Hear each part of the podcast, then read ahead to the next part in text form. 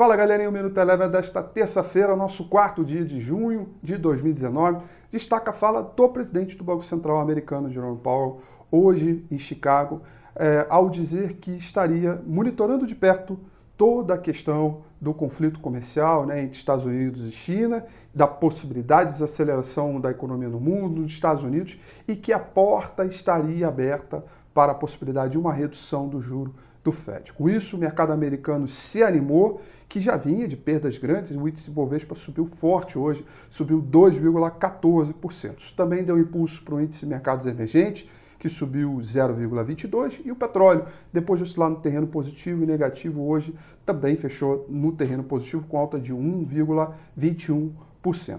Por aqui, o dólar enfraqueceu contra o real e contra várias moedas é, do mercado emergente, caiu 0,73 e o índice Bovespa com uma alta de 0,37. O mercado, ao longo de todo o dia, monitora a visita né, do, do, presidente, da, do ministro da Economia, eh, Paulo Guedes, à Comissão especial que está falando até agora e também o grande destaque negativo for, foram para as empresas da Braskem que caíram forte, caiu 17,11% depois de uma empresa holandesa afirmar que estaria saindo da mesa da rodada de, de negociações para comprar a Braskem. Tudo isso depois que a Odebrecht anunciou a, a recuperação judicial. Com isso, os mercados ficaram ali é, oscilando no terreno positivo e negativo, não tivemos nenhuma grande notícia, a não ser essa da Braskem, pelo lado da reforma, aquelas que impulsionaram a Bolsa